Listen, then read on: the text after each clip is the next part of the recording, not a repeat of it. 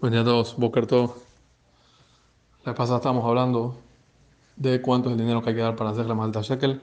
Dijimos que lo mejor, dar el valor de 9 gramos de plata en dinero.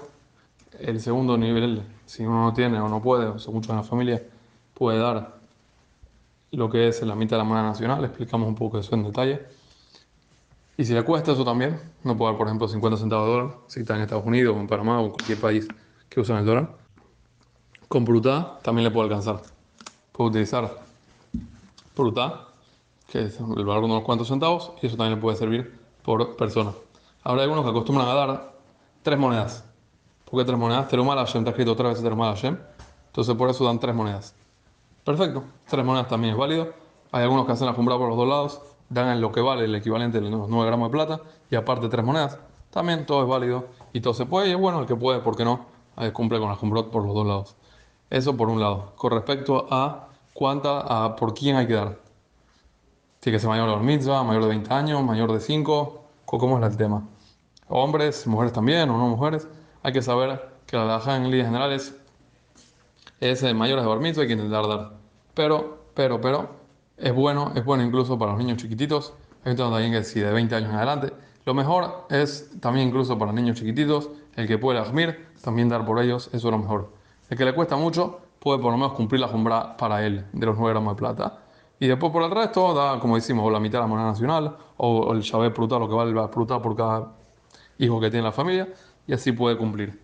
Las mujeres, las mujeres también tienen esta, también esta, esta entonces todo hombre de la casa se encarga por lo que es por su esposa, por sus hijos, da el equivalente y así cumple con esta mitzvah. Como decimos, es muy importante no decir que es Mahasita Shekel Mamash, sino que es un Zeher de Mahasita Shekel traen los poskim, que en líneas generales siempre todas estas las mitzvot que hay de Purim es buenas, es bueno cumplirlas. Nosotros sabemos, la mitzvah de la Megillah es en la noche y en el día, pero es la única, porque todo el resto de las mitzvot que, tienen, que vienen de Purim son en el día. Si uno las hace en la noche no cumplió. Y yo las manot, todo el si uno las entrega en la noche no sirvió. Tiene que darlos de día. Entonces, eh, la única que también es de noche es la Megillah, que es de noche y de día. Respecto a con respecto a Mahatzir Shekel, eso no es ni en la noche de Purim ni en el día. Como ya explicamos, eso no depende 100% de Purim. Se puede dar antes y mejor es dar antes. Zerizim, Magdina, Mizot. Antes las Mizot antes. Normalmente se acostumbra a darlo en la víspera, pero en verdad ya desde el comienzo del mes ya se puede dar ese valor, porque al fin y al cabo es para acá y uno dice que es Zecher Mahatzir Shekel y así cumple bien con la mitzvah.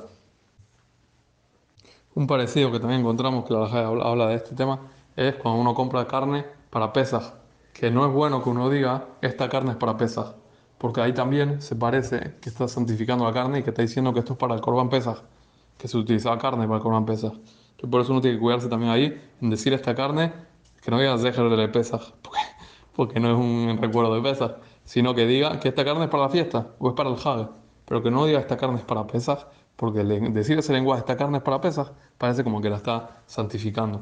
También aquí dice la alajá que si la persona se equivocó allá viene pesas dentro de poco, y dijo, esta carne la estoy comprando para pesas, o le dijo al compañero que esta carne que estás comprando, no, esto es para pesas, o lo que sea, si se equivocó, y no dijo esto es para el si sino esto es para pesas, entonces no pasa nada, la puede comer, no es que se santificó esa carne, también la puede comer, porque vamos detrás del ayón del Benedam de la persona, y la persona seguro que no se refiere al decir eso que está casi un corbán, entonces se permite eh, comerla, pero como decimos, lo mejor para evitar este tipo de cosas es cuidarse y no decir esta carne es para pesas, si no esta carne en recuerdo pesa. Igual también acá, lo mejor es, cuidarse como no agarrarse de acá y no decir esta carne es mahatzita shekel, este, este esta de acá es mahatzita shekel, sino este de acá es zeher de mahatzita shekel y así no se mete en nada de este tema, pero como decimos, en ambos casos, si la persona se equivocó, la de acá es de acá y el pobre puede tener disfrute después de eso, igual la carne en pesas también la persona puede comer y no hay problema ya que vamos detrás de la son del Benam que no se refieren a la, a la al sacrificio, al sacrificio a santificarlo, sino simplemente que lo quiere comprar para la fiesta y después comerse,